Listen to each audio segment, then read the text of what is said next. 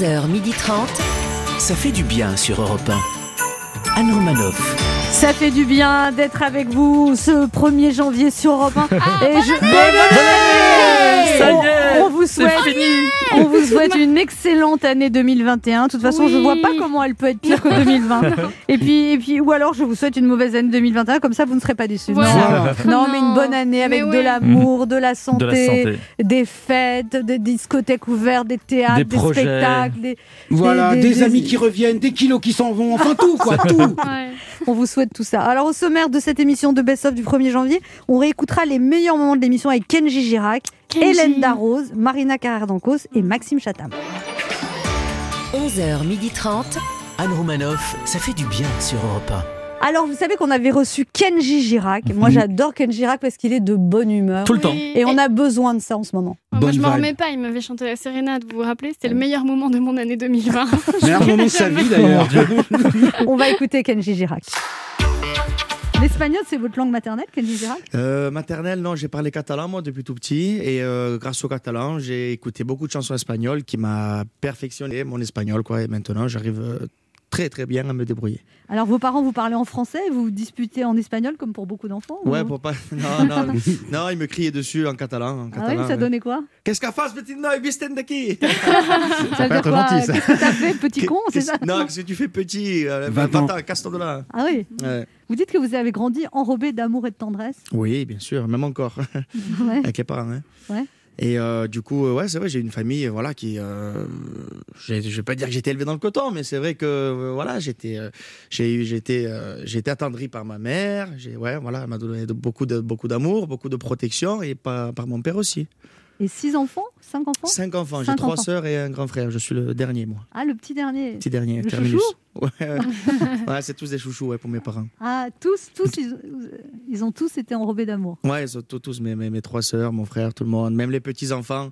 En tout cas, ce que je vois, c'est que les, mes- les, les petits-enfants de, de mon père et ma mère ont plus le droit de faire des bêtises que moi. Moi, j'avais pas le droit. Eux, ils ont le droit de tout faire. comme C'est toujours pareil. J'en suis jaloux. Ouais, Ah, ils vous ont quand même bien cadré, Kenji Girac. Ouais, Vous- quand même, ouais. Ouais. Sûr. que vous auriez pu partir en vrille? Ça m'est déjà arrivé, mais je le faisais en cachette et ils ne le, ils ne le savaient jamais, mais heureusement. Qu'est-ce que, vous avez fait qu'ils ne savent pas Ah, qui ne savaient pas, je, ben, je, je, je fuyais des fois rejoindre des amis le soir, j'ouvrais la, la porte tout doucement, mais je pense voilà, il y a pas mal de jeunes qui ont dû le faire. Et Vous dites que vous êtes tombé amoureux très jeune aussi. ouais, c'est vrai, oui. Vous aviez quel âge? Ouh là là, j'avais, euh, j'avais 14 ans. Et comme moi. 14 ans jusqu'à l'âge de mes, euh, jusqu'à mes, jusqu'à l'âge de mes 16 ans. Mais elle avait, elle avait quel âge, elle? Elle, elle était un peu plus. euh, 42 un peu ans. plus- elle avait 43. Non, elle avait quoi? Elle avait 4, ans de plus que moi. Ouais. Et ouais, mais j'étais, euh, plus jeune, mais j'avais un caractère euh, assez avancé quand même. donc, Oui, vous coup- dites que vous aimiez bien traîner avec des gens de 30 ans quand vous étiez ado. Exactement, vous oui. étiez vrai. mature J'étais un peu plus mature, je jouais à la guitare et pour eux, ça, allait, euh, ben, pour eux, ça leur ouvrait des portes de m'amener. Il y a un petit qui jouait à la guitare, donc. euh, Ah oui, ça permettait de séduire. euh, de- exactement. C'était un caniche en fait, le gars. C'est ça. Et vous dites, alors au moment où vous avez posté cette chanson, c'est Bella, une reprise de Gims. Oui. C'est votre cousin. En fait, vous, vous faisiez un concours à celui qui aurait le plus de likes sur Instagram, c'est ça? C'est Et vous vous êtes dit, je vais me filmer, comme ça je vais avoir des likes. Et puis en fait, la vidéo est partie. euh, Exactement, ouais. avec de la musique, je me suis dit que j'allais, j'allais les avoir parce que aussi ils étaient torse nu, et c'était, en plein été, c'était celui qui faisait le- le- les photos les, les plus belles. Et du coup, je me suis dit avec ma guitare, j'en suis sûr que je vais pouvoir les avoir, les devancer. Et en fait, j'ai fait cette vidéo et c'est mon oncle qui me l'a demandé. Et après, je l'ai postée sur Internet et là, on l'a partagé. Et après ça, il y a eu des, euh, des millions de vues sur, euh, en, en accumulant toutes les vidéos, il y a eu des millions de vues quoi. Et votre cousin l'a envoyé à The Voice. Et euh, non, c'est, c'est euh, moi qui l'ai mis sur Internet et après The Voice m'a appelé, les casteurs Mais de The votre Voice. qui cousin, m'ont- alors il a écrit votre cousin, il a rien Cousin, fait lui, une fois que été connu, je l'ai mis sur le côté. Lui, c'est moi, j'avais non, je plaisante. Non, mais il vous a aidé votre cousin ou pas? Parce qu'il a écrit c'est son cousin qui l'a mis. Non, Non, non, non, non, c'est moi qui m'a mis euh, sur, Ouais. euh, sur Internet. C'est lui qui m'a dit chante la chanson. Et, euh, en fait, c'est mon oncle, c'est même pas mon cousin. Ah, c'est votre- toute une histoire de famille. ouais. Et, euh, Mais en fait, coup, c'est son oncle, mais il dit que c'est son cousin, c'est pour choper des meufs. Enfin, c'est compliqué. c'est compliqué. C'est comme l'histoire du caniche. C'est ça, ouais. Et alors, et alors votre père, quand, quand les de Voice appellent, votre père il est d'accord et votre mère elle est inquiète. Elle Elle était a- inquiète, ouais, de savoir où. euh, Elle pensait que vous alliez aller loin, ça lui faisait peur. Elle a dit on reverra plus le petit. Exactement, oui, c'est ça. Et après, mon père, il a dit euh, Bah, écoute, de toute façon, j'irai avec lui, donc quoi qu'il en soit, je serai derrière lui. Donc, euh, Il est venu avec vous? Ouais, tout le temps, hein, à chaque fois, parce que j'étais mineur, donc du coup, euh, j'avais pas le droit de. Vous aviez quel âge? J'avais, euh, je venais de faire 17 ans, Ouais. et du coup, on est venu Vous à étiez Paris. déjà un homme, vous aviez déjà une, une, Ouais, ouais. une histoire de 2-3 Ouais. ans. Je faisais l'enfant, mais j'ai, euh, j'étais déjà un homme. Devant mon père, je faisais le. Et quand vous terminez vos voice, vous comprenez que quelque chose change parce qu'un jour, vous n'arrivez même plus à sortir des studios, vous devez vous cacher dans une caisse. Exactement, oui. C'est- c'est- Bah, Parce que les gens euh, criaient. Carlos Ghosn, Carlos Ghosn Il il criait les gens. Non, il y avait, c'était bon, c'était bon des demandes à chaque fois. Et pour passer de studio au studio, ouais, on m'a mis dans un fly case. Ouais. Et moi, j'étais mort de rire dans le fly case. Et j'ai dit, qu'est-ce qui se passe? Est-ce qu'il y a des moments où euh, vos parents vous ont dit ça va pas là, euh, t'as la grosse tête, tu. euh, Non, franchement, non. Non? Non, ils m'ont jamais dit ça. Parce qu'il paraît que votre, bon, votre père est lagueur d'arbres, c'est un métier Mhm. quand même assez dangereux et très sportif, Mhm. que vous avez bossé avec lui, vous, pendant longtemps, déjà fait, oui. et que cet été, par exemple, vous êtes retourné couper les arbres avec lui? Oui, on a fait ça dans, dans, les- dans des arbres chez moi. Et j'ai fait ça. J'ai aidé un ami aussi qui est lagueur. une- Il y a quoi il y a, il y a- C'était l'année dernière. Il coupait des, des arbres chez un client et je suis allé juste pour le plaisir. Mais le client, il. Imagine les gens. Il y a, il y a Kenji J'imagine- Girac qui est en train de couper Euh, un arbre chez moi.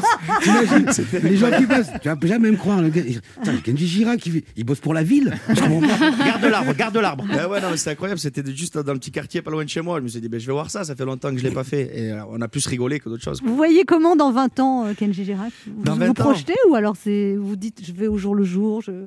Alors, euh, je, je- moi, je suis un gars qui, c'est vrai que j'aime bien vivre au jour le jour, mais bon, euh, j'essaye de me projeter aussi parce que je me dis si on peut, si on va pouvoir encore faire des concerts, faire à, l'avenir, quoi, parce que ça manque, ça manque énormément.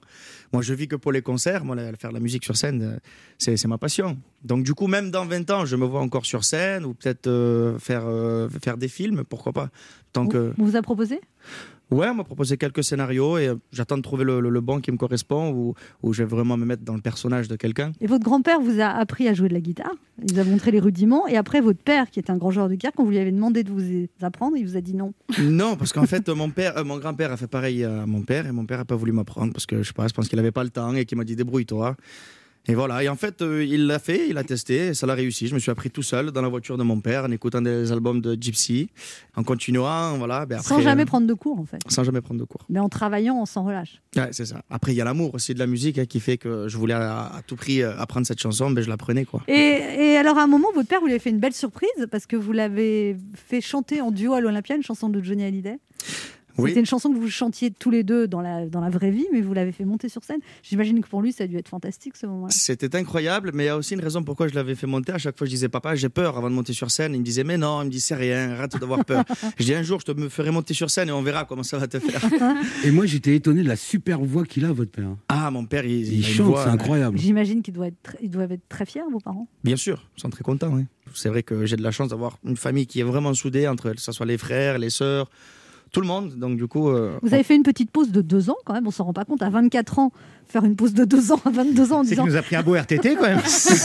mais faut oser quand long. même, c'est faut oser. Et je veux dire, il j'imagine que dans vos, vos producteurs, ils vont vous dire mais t'es fou, il faut pas t'arrêter, on va tout. Non, vous Non, avez- non, pas forcément, hein, parce que euh, quand j'ai après le The Voice, j'ai travaillé à fond, sans relâche, pendant. euh, j'ai fait deux tournées de suite et tout, avec les promos que je faisais, j'ai beaucoup, beaucoup travaillé. Et je pense que les producteurs, la maison de disques, ils le savaient que Vous j'ai vous beaucoup sentiez travaillé. essoré. Ouais. Et, euh, Vous avez besoin de vous ressourcer, c'est ça? Ouais, c'est ça. J'ai besoin, mais ça s'est fait euh, facilement. Hein. On s'est pas dit, euh, ça y est, on est au bord de la falaise, faut vite se reposer. On s'est mis- ressenti quoi. Ouais, on l'avait ressenti tout doucement et, euh, et je suis resté à peu près un an et demi, deux ans, et c'est beaucoup. Comment on pourrait dé- définir votre style, Kenji Girac? Vous dites c'est la pomme caliente, du flamenco pop. Vous dites que personne avant vous avait fait le mélange entre le flamenco, qui sont vos racines, et la pop. Et c'est ça qui fait votre succès, vous pensez? Ben, je pense que c'est ça, oui, parce que j'arrive à mélanger voilà, ces, ces sonorités euh, qui sont euh, latines, flamenco, avec, euh, ouais, avec de la pop qu'on écoute aujourd'hui. Et euh, euh, Il y a un peu de Caraïbes aussi, parce que vous, faites- vous avez tâtonné dans le reggaeton un petit peu aussi. ouais, exactement. Ouais. Après, voilà, j'essaye de faire tous les styles, en fait. Et c'est ce qui me plaît, voilà, proposer toujours des, des sons différents. euh, comme ça, on fait jamais. euh, J'aime bien pas faire la même chose, en fait. Alors il y a ce duo avec Maître Gims qu'on va, écou- Gims, pardon, qu'on va écouter tout à l'heure. Et euh, vous dites que vous êtes fan de lui, vous connaissez tous ses sons par cœur. Quoi. Ah oui, oui. C'était pas un hasard, ce Bella qui vous a fait connaître. C'est vraiment. Non, non, j'ai toujours adoré Gims, euh, sa, puissance vocale, sa façon qu'il fait ses, chansons, son écriture. Euh, et depuis le début, je l'écoutais, ses premières, euh, chansons. On va écouter Bella.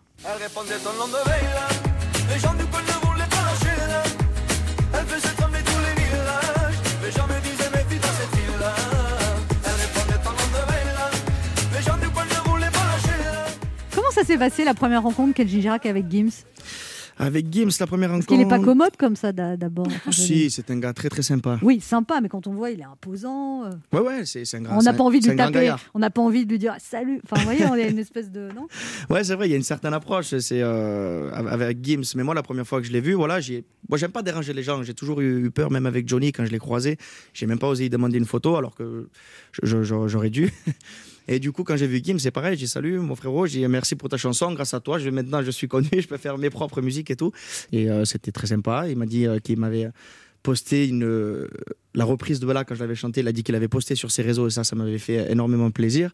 Et, euh, et voilà. Et pas longtemps après, on a fait une émission, Robinson. On s'est retrouvés tous, le- tous les deux, tout seuls, contre la, contre la nature. On a dormi par terre pendant cinq jours. On n'avait pas mangé.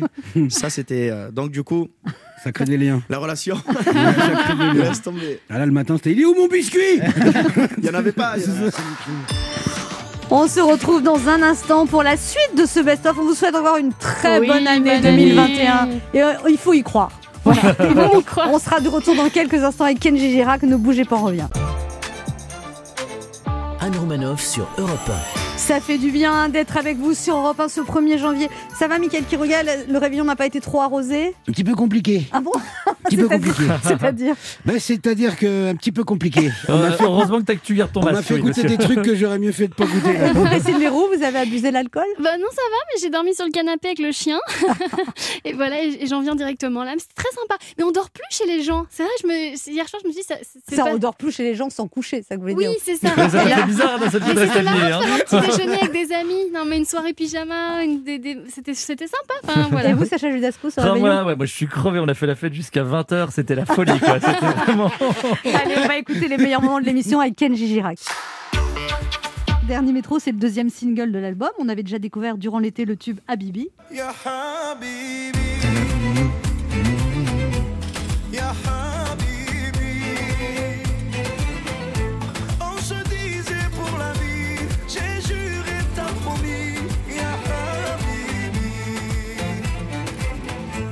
Il y a un lien, c'est toujours le sud aussi, la musique orientale. Ça, c'est. euh, Exactement. C'est pour ça que je me suis permis à chanter même en arabe pour euh, chanter l'amour. Il n'y a, pas de- il n'y a pas de langue. Et, euh, et du coup, euh, voilà, ouais, c'est vrai que les, les, les, les, les sons arabo et andalous, c'est c'est pareil. Quoi. Du coup, on Ça s'est fait- dit, hein, Ça fait allons-y. longtemps que ça marche ensemble, hein, ces Ouais. deux Ouais. musiques-là. Et il y a le titre, évidemment, vous évoquez une rupture amoureuse douloureuse. Évidemment ben quand même. Voilà, Ça fait plaisir.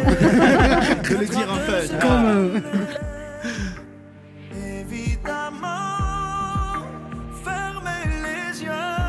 Alors vous, après une rupture, vous pleurez juste un peu Parce que moi, je pleure beaucoup quand j'ai une rupture. Euh, un peu, c'est c'est- faut vite le dire, peut-être devant les gens, mais après, quand on est tout seul, là. Et vous dites évidemment, alors que nous, avec Anne, on dit pourquoi? C'est comme d'habitude, on pleure un peu. Oui, c'est moins joli, c'est plus joli dans sa bouche. Qui c'est qui réalise vos albums, Kenji Girac? C'est Renaud Robillo, c'est avec lui qu'on a travaillé Color Gitano, mon tout premier single, j'avais euh, 18 ans, ouais. Et du coup, je travaille toujours avec les mêmes personnes. Ils savent, vous dites, j'ai envie d'aller vers ça. c'est vous- C'est euh, des gens qui ils ont grandi dans la musique et qui sont très très forts. Et maintenant, ils me connaissent par cœur. Donc, euh, et moi aussi, je les connais par cœur. Donc, quand, quand on travaille ensemble en studio, on sait dans quelle direction on, on veut prendre. Si on, on a envie de chanter euh, de l'amour, ben, on va se mettre les trois dans une bulle avec des guitares. On, va se, on se regarde même pas des fois. Et là, on Vous connaissez tellement bien, c'est ça que vous, Ouais. vous créez ensemble. Quoi. Exactement. Et du coup, euh, c'est euh, c'est voilà, en studio, il y c'est des trucs incroyables qui se passent des fois. Alors, vous deviez faire une tournée aux États-Unis avant le Covid. Oui, mince. Ouais, mince. Il y avait combien de dates prévues? Il y avait, euh, j'en avais une au Canada, une à Miami et l'autre à Los Angeles. D'accord. Et c'est tombé euh, à l'eau C'est tombé à l'eau parce que euh, voilà, il a fallu qu'on reparte du Canada. J'avais- On avait peur d'être confiné là-bas aussi. et du coup, ouais, c'est ça, ça l'a tombé à l'eau. à l'eau, quoi. Mais Et- vous allez y retourner Oui, j'espère. J'espère. Vous aimeriez faire une carrière aux États-Unis ou ça vous paraît fou? Si, bien sûr, ça me Ah ouais plairait aller chanter ailleurs, pourquoi pas. Julio Iglesias l'a fait, il n'y a pas de raison. Ah, mais c'est Julio aussi. Ah, c'est Julio. Ouais, claro. Et vos parents, il paraît que vous leur faites écouter aussi euh, avant, avant de sortir les albums et ils donnent leur avis? Parce Ah que oui. vous dites qu'ils sont très calés en musique en fait. Ils ont une culture musicale innée quoi. Ouais, c'est sûr. C'est sûr qu'ils connaissent la musique. Donc, à- toujours à, à chaque fois avant de sortir un album, je leur fais écouter plusieurs fois mon album. Et, Et euh, ma mère, elle est franche, mon- ma- mes sœurs aussi. S'il y a une chanson qui ne leur plaît pas, ben, ils le disent. Ah, celle-ci, j'aime j'aime moins. Michael Quiroga, une question pour vous. Ouais, moi je voulais savoir, euh, parce que vous avez fait une reprise de Bella, euh, euh, ça, vous, ça a permis de vous faire connaître. Si vous deviez faire aujourd'hui euh, la même op- opération, vous, deviez- vous dites, si je, voilà, faut que je fasse une, re- une reprise pour la publier, ça serait laquelle? Euh, je sais pas, je pourrais faire euh, Jerusalem, Jerusalem, Ah oui, bah oui. venga ya la mi. Avec la en Ah flamenco, ça peut être beau. Hein. Ça peut être beau. ouais. Ouh là là, la voix n'est pas réveillée là. hein. Arrêtons là. Même. Ah, c'est- bah même pas réveillé. Même pas euh. réveillé. Même pas réveillé, ça les a réveillés. Ouais, quoi. ça fait son petit effet. Alors, après deux ans d'absence, euh, vous allez vous lancer dans une grande tournée à travers la France, Kenji Girac 2021-2022. Ça fera passer aussi par la Suisse, la Belgique. C'est une grosse tournée comme ça. c'est- On peut donner quelques chiffres. Ça représente 20 000 litres de gel hydroalcoolique, 15 000 Ouais. masques. Ouais, vous, c'est avez, vrai, ouais. vous avez hâte de revenir sur scène? Ben, j'ai, ouais, moi, moi c'est que ça que j'attends aller, aller, aller chanter sur, la- sur scène, aller voir les gens. En plus, maintenant, ça fait longtemps que je les ai pas vus sur scène. Ça passe vite, le temps passe très vite. Ah oui. Et du coup, euh, Vous bouillonnez, quoi, là. ouais, vraiment, Sauf vraiment, sur scène, vraiment. parce qu'il fait des concerts longs quand même. Je fais une heure et demie, une heure quarante-cinq le Ouais, concert. mais on Ouais, a mais déjà c'est vu deux heures. hein. On a déjà vu deux heures. Ah, des fois, oui, des C'est fois. spectaculaire, Laurent Barra C'est spectaculaire. Quand Ah. vous arrivez au Ah oui, fosse, là. Ah, c'est bien ça. Ça, c'était exceptionnel. exceptionnel, vraiment. Moi, mon Mais ex je- Tamim, c'était un soir de match. Je supporte l'OGC Nice, elle m'avait dit viens, j'ai euh, Vous n'avez pas été au match, vous j'ai- voilà, j'étais venu et, Ça, c'est une preuve. et j'ai de- pas regretté parce que c'est un vrai vrai show. Bravo. Ah, merci Et en beaucoup. plus. Nice a perdu ce jour-là, donc. euh, Comme d'habitude, j'allais te dire. Christine Méro a une question pour vous, Oui, alors en fait, j'ai deux questions, si vous permettez. La première, c'est que dans l'inconscient collectif, quand on parle de vous dans les chroniques, ou voilà, les humoristes disent souvent Ah, Kenji Girac, il habite dans une caravane, ha ha ha, van, van, van. Est-ce que ça vous embête pas? Ben, franchement, après, euh, si on- c'est c'est vrai qu'on en parle souvent. Après, maintenant, voilà, ça me passe par-dessus. hein. Mais Ouais. bon, qu'est-ce que tu veux que je fasse? C'est pour de vrai. J'ai ma caravane dans le jardin. Voilà. Et donc, j'ai une deuxième euh, question. Et donc j'ai Euh, une émission entière. Kenji Girac, comment ça va l'amour en ce moment? Ben, l'amour, ça va bien. On est tous à la maison. On en a Il veut discuté pas en parler, hein, c'est Elle lâche incroyable. rien, lâche Ah rien. non, mais lui non plus, incroyable. il lâche rien. Pourquoi vous voulez Ben pas en parler c'est sa liberté, enfin. Quand un mec va. veut pas t'en parler, c'est Il parce faut qu'il. pas insister, faut pas être lourde. Oui, il faut comprendre les signaux. Ah, c'est C'est ça. pas la peine d'avoir une voix aiguë pour être lourde comme ça. Voilà. Ah, D'accord. Alors que moi, je suis, je suis beaucoup plus subtile. Oui. C'est vrai. Da. Est-ce que quelqu'un peut rappeler à Anne pourquoi elle est là? Alors, alors. Oui, alors pour, vous êtes maintenant découvreur de talent dans The Voice Kids, Kenji Girac. On vous l'avait proposé il y a trois ans, vous vous sentiez pas capable, mais vous dites qu'après deux tournées, voilà, et puis ça vous touche beaucoup de voir des gens qui ont peur, ça vous rappelle vos débuts, et Mhm. vous, vous êtes très paternel en fait avec eux. Et alors là, je voulais voir si mes chroniqueurs ont un potentiel, donc je voulais Oula. vous proposer de chanter un petit extrait, et eux, ils vont essayer de reprendre derrière. Ah, j'avais pas suivi ce, petit Ah, truc-là. ouais. c'est- Donc, faut que je les lance avant. alors. Attends, je vais chanter sérieusement, je vais l'enterrer, tu vas voir. Ben, je vais choisir euh, mon ami, vu qu'il est venu en concert. Ah oui, on, Laurent va, on va voir s'il a chanté avec moi dans, Ouais. dans le public. Vous ne serez pas déçus. Oh, mon Dieu. Ritano Ritano Ah, y a rien, On dirait, le- on, on dirait le même après un accident. va. Ou alors sur les pavés de Paris avec la Bah trottinette. voilà, je suis, je suis sur un, je suis sur un vélib. Ritano j'ai l'impression qu'on a pris euh, Kenji, Ah. Kenji Girac, on l'a acheté dans une friteuse. J'ai déjà chanté avec Pancho. Allez, essayez avec Michael C'était pas mal. C'est Franchement, pas c'était mal. pas Allez, mal. Michael Quel je donne-lui- chante lui, il a une voix à Barry White. Ouais, moi j'ai une voix de Barry. White. Avec ok. J'ai une voix de baryton. Mais je la joue cool, cool, cool. C'est vrai que j'en ai tant rêvé. Mais je la joue cool, cool, cool. C'est vrai que j'en ai tant rêvé. Eh ben, Ben, Ah, Eh ouais. pas mal Avec Christine Oh là là. Ah, attends. Avec Christine. Avec Je Christine. m'excuse d'avance. Alors, toi, toi, ma belle Andalouse, aussi belle que jalouse. Quand tu danses, le temps s'arrête. Je perds le nord, je perds la tête. Euh, quoi ah non, parce qu'il a chanté en me regardant dans les yeux. Elle a rien chanter, entendu. Portez un Valium pour Christine. Bravo Kenji Girac, c'est Ah, magnifique. merci bravo, beaucoup. respect. Bravo. Heureusement, j'ai bu du thé. Hein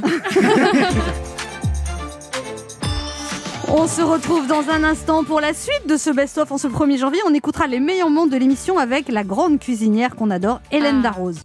Anne Romanoff sur Europe Ça fait du bien d'être avec vous sur Europe 1 ce 1er janvier avec cette soirée un petit peu alcoolisée pour certains d'entre vous. Pour oublier. Eh ben oui, on avait besoin de boire pour oublier. Moi-même qui ne bois pas d'alcool, j'ai un petit peu euh, bu hier soir parce qu'à un moment, bien fait. c'était c'était compliqué. Ouais, et puis apparemment, vous n'avez pas fini la bouteille puisqu'elle est encore à côté de vous. Allez, on va écouter les meilleurs moments de l'émission avec Hélène Darroze. J'imagine, Hélène Darroze, que comme tous les restaurateurs, c'est quand même compliqué cette histoire de plus pouvoir exercer son métier. Quand. Bah, c'est très Et compliqué puis parce ces soucis que financiers. Bah, bien sûr, bah, ça c'est évident. hein. On, a, on a de grosses charges, euh, on a une, de- une grosse main-d'œuvre, beaucoup de collaborateurs. Bon, on- à ce niveau-là, au moins, euh, on est aidés. Ils sont aidés, en fait, par l'État, parce que c'est eux qui. euh, c'est- voilà, ils ont le chômage partiel, donc ça, au moins, c'est. C'est un soulagement euh, pour, pour, pour nous que de savoir qu'ils sont soutenus par l'État. Euh, mais bon, ben, c'est vrai que voilà, on a des frais qui courent tous les jours euh, entre les loyers, les emprunts, les emprunts, les charges, voilà ça. tout, tout. hein, de- de- donc donc c'est beaucoup, c'est beaucoup de frais et c'est pour ça qu'on on, on essaye de se diversifier un peu dans ce dans ces ventes à emporter qui sont pas véritablement notre métier, hein, parce que c'est vrai que que nous, ben, c'est cuisiner à la minute et puis, puis, et puis c'est au-delà de ça, délivrer une expérience à, à nos convives, c'est c'est euh, c'est vivre quelque chose avec eux, c'est pas simplement les nourrir, quoi. Donc, euh, donc on est très frustré, on est très malheureux, euh, au-delà de tous les soucis financiers qu'on a sur le dos, quoi. C'est ça. on Vous est- dormez la nuit, Hélène Darroze, en ce moment ou alors Écoutez, moi, moi, j'ai décidé, à partir du moment où ça s'est arrivé et où, ben, bien sûr, les, les, les, les- les- problèmes et les angoisses sont, sont tombés, moi, j'ai décidé de, de vivre au jour le jour. Quoi. Enfin, je me suis dit un jour après l'autre, un jour suffit sa peine, c'est pas la peine de se faire euh, Du souci du, pendant du trois souci mois, pour ouais. demain, parce que demain, pour l'instant, il n'existe pas. Donc aujourd'hui, euh, il y a la réalité de tous les jours voilà, moi, une fois de plus, je le dis, j'ai la chance de faire d'autres choses à côté, donc déjà, c'est- rassurant. J'ai la chance que quelque chose à côté m'amène beaucoup de visibilité, donc c'est sûr que ben, quand je fais de la vente à emporter, je suis peut-être un peu mieux lotie que les autres, donc euh, je ne vais pas personnellement me plaindre, quoi. hein. Je, fais comme je peux, c'est pas facile tous les jours, mais j'arrive à résister. Par contre, je pense à tous les autres, tous les petits restaurateurs de province, etc. Voilà, j'espère simplement que le gouvernement va nous aider sur des choses cosa sur des choses aussi simples que voilà, ces congés payés, que pendant le chômage partiel, on continue à, à accumuler et qu'il faut payer euh, euh, à, la, à- à la suite, à, à la, fin, euh, sur les choses comme les bailleurs. Quoi. Il faut qu'on nous aide sur les loyers, c'est évident. Moi, moi, j'ai 20 000 euros de loyer tous les mois qui tombent. Donc euh, voilà, je- il faut qu'on nous aide à ce niveau-là. Et puis, il faut aussi peut-être mettre son nez sur les assurances. Les assurances, c'est c'est quand même une catastrophe naturelle, ce qu'on est en train de vivre. Les assurances, elles, elles devraient être là pour nous aider. Et, et Elle là, peut pas c'est... aller- Je comprends en même temps que les assurances sont en panique parce que tout le monde est. Ouais, bien sûr, mais bon, euh, ça fait des années, des années qu'on payait pour ça, et, euh, et voilà quoi. Moi, moi, vous savez, euh, depuis depuis euh, le, le 14 mars, je leur écris, j'ai même pas une réponse. Je n'ai même pas Alors une que vous êtes réponse. Hélène Darroze, Alors que vous êtes Hélène Darroze. Donc euh, autres, voilà quoi, je n'ai même Comment pas il eu- s'appelle votre assureur Écoutez-moi, l'appeler. Jean-Jacques. C'est tous, euh, c'est Enfoire Assurance. c'est tous les mêmes. hein. Il y a toujours le petit astérisque en bas de la page. Il faut- Alors, il paraît, Hélène Darroze, que vous n'aimez pas qu'on vous appelle chef. Vous préférez qu'on vous appelle Hélène? Oui, ben oui, c'est mon prénom. C'est marrant parce qu'Anne, elle aime pas Oui, qu'on c'est l'appelle vrai. Anne, elle préfère qu'on l'appelle chef. Oui, moi j'adore qu'on m'appelle chef. Moi, je déteste. Ah bon? C'est oui. vrai? Oui, oui, oui, oui, tout le monde m'appelle Hélène. Il n'y a que sur Top Chef où euh, je ne suis pas arrivée à imposer ça parce que bon. bah, Mais en même temps, pour être chef, il faut avoir de l'autorité quand même. Oui, il faut avoir de l'autorité. euh, Enfin, moi, je pense que l'autorité, elle, elle s'acquiert par l'exemple, quoi. Elle, elle s'acquiert pas en se faisant euh, appeler chef, quoi. Moi, moi, voilà, je suis avec eux, je partage avec eux, je communique avec eux, j'essaye de leur montrer ce que je sais. J'apprends d'eux aussi. Hein. Il faut pas arriver, il faut pas, voilà, on apprend tous les jours. Et moi, de mes collaborateurs, j'apprends tous les jours. J'ai pas de honte à Vous le avez dire. l'air hein. assez douce en fait. On a l'impression que vous savez ce que vous voulez, mais c'est un peu une main de fer dans un gant de velours en fait. Bah, je, ne crois pas, je, je n'ai jamais pensé qu'on arrivait à ses fins par euh, de l'autorité. On vous voit euh, pas en train mal de crier. Mais Ouais. non. Non Je- non, non, je il y, a un côté, rarement. il y a un côté mou chez vous. Mou. non, mais, non, mais mou. Un côté doux. J'ai pas eu le, le compliment là.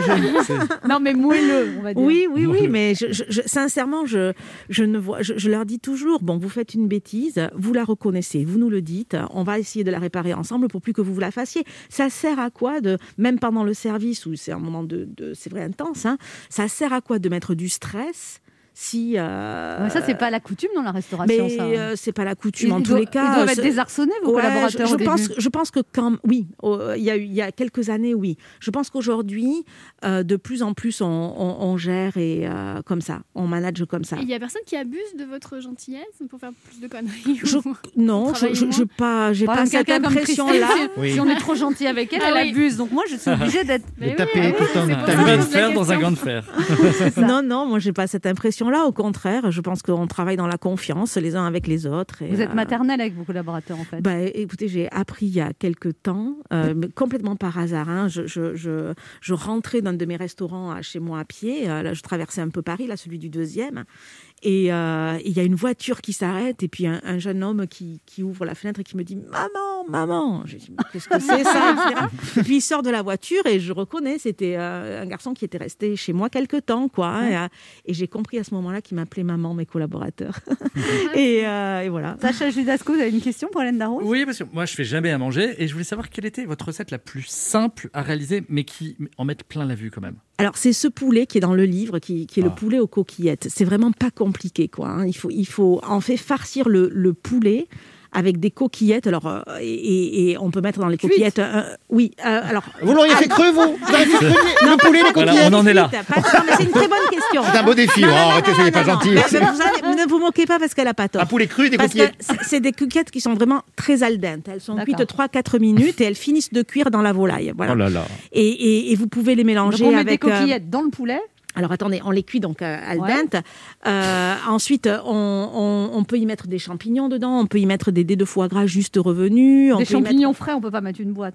Alors vous Ah, ouvrez, la, c'est- c'est vous mieux ouvrez la boîte. hein. Ouvrez la boîte, mais mettez pas la boîte Elle est, entière. elle est très douce, mais elle a des regards. Bah, effaré, effaré. Oui. Voilà, on peut y mettre aussi un peu de truffe, pourquoi pas. Et on, se sert de ça comme une farce. Et après, vous, vous rôtissez le poulet comme un poulet rôti normal, c'est pas compliqué. Une ça, heure et quart à 160. C'est ça? Ouais, ouais, ça dépend de la grosseur du poulet, mais euh, ça dépend de la Et grosseur vous du mettez poulet. quoi comme huile dans le fond de. De la graisse de canard. Graisse de canard, mais oui. toujours. Mais bien sûr, c'est la Mais meilleure. on en trouve où de la graisse de canard? Chez le Oh là boucher? maintenant, vous en, ouais, chez Ouais. le boucher, vous en trouvez. dans- Vous faites tout à la graisse de canard? Ben, c'est ma culture, ouais. C'est Ouais. ma culture, ouais. Vous appelez entre restaurateurs pour vous redonner du courage ou... Oh oui, oui, oui. Ben, moi, déjà, je vois mes trois acolytes là, Dans Top euh, Chef tous les jours, là. euh, Michel Saran, Philippe Etchebest et Paul Perret. Après, oui, je, je- on, je- on s'appelle. euh, oui, oui. On, enfin, voilà, le- moi, mes amis, oui, on Ça s'appelle. existe l'amitié entre chefs stars Oh bah oui, en tout cas, moi, moi j'ai des très bons amis sur qui je sais que je peux compter, il n'y a pas de problème. Vos amis sont, sont tous cuisiniers ou il y a Non, un- ah non, non, non, non, Ah non, non. j'ai aussi beaucoup d'amis qui sont pas dans Normaux. le milieu. Ouais, voilà, c'est ça. Même, même beaucoup, beau- beaucoup, beaucoup. Moi, je suis, je, je- c'est vrai que je suis un peu sauvage. Je vais pas trop dans, dans, dans tous les, Les trucs mondains les trucs mondains de, de restaurateurs et de cuisiniers. ouais. Mhm. Donc j'ai j'ai beaucoup d'amis ailleurs. ouais. Mhm. Moi, je suis très fidèle. Alors mes amis, euh, mes amis d'enfance sont là, sont voilà. Il y a des groupes WhatsApp de, de restaurateurs où vous envoyez des. euh, Bon, moi, je n'en fais pas partie non en tout cas. On rappelle le livre d'Hélène Darroze chez moi, paru au mois de novembre aux éditions du Cherche Midi. Et puis en 2021, Hélène Darroze sera jurée dans l'émission Top Chef sur M6. On revient dans quelques instants et notre invitée en ce début d'année qu'on va réécouter en best-of sera Marina Carrère d'Ancos.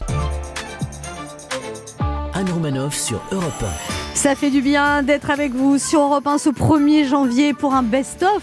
Eh Euh, vous avez, alors on va, on va accueillir, euh, on va écouter les meilleurs moments de l'émission avec Marina Carrère d'Ancos. Est-ce que vous avez un petit truc euh, médical pour euh, conseiller à nos auditeurs pour, contre la gueule de bois? Ah oui, alors voilà, si vous avez la gueule de bois, le truc qui marche à tous les coups, vous allez chez le médecin. Non, non, Non, il y a- un truc. alors, Non, Il non, y a non. un truc, c'est- c'est euh, de l'œuf. Moi, on, m'avait dit de Moi, ce qu'on m'a dit, c'est qu'il faut reboire un verre cul sec de ce qui vous a bourré la gueule la veille. Mais Et- non. mais je vous promets que c'est vrai. C'est un vrai conseil. c'est ce que vous avez fait Alors- ce matin. C'est- Oui, c'est vrai. Bon, ça ne marche pas tout le temps. sent. Moi, j'ai un truc peut-être pour prévenir la gueule de bois. C'est vrai que l'œuf, il paraît que l'œuf cru, gobé comme ça, Ah. avant de boire, bah, Ah, ça- Avant de boire, Oui, ça tapisse de boire. l'estomac. Oui, mais le lendemain matin, on fait quoi?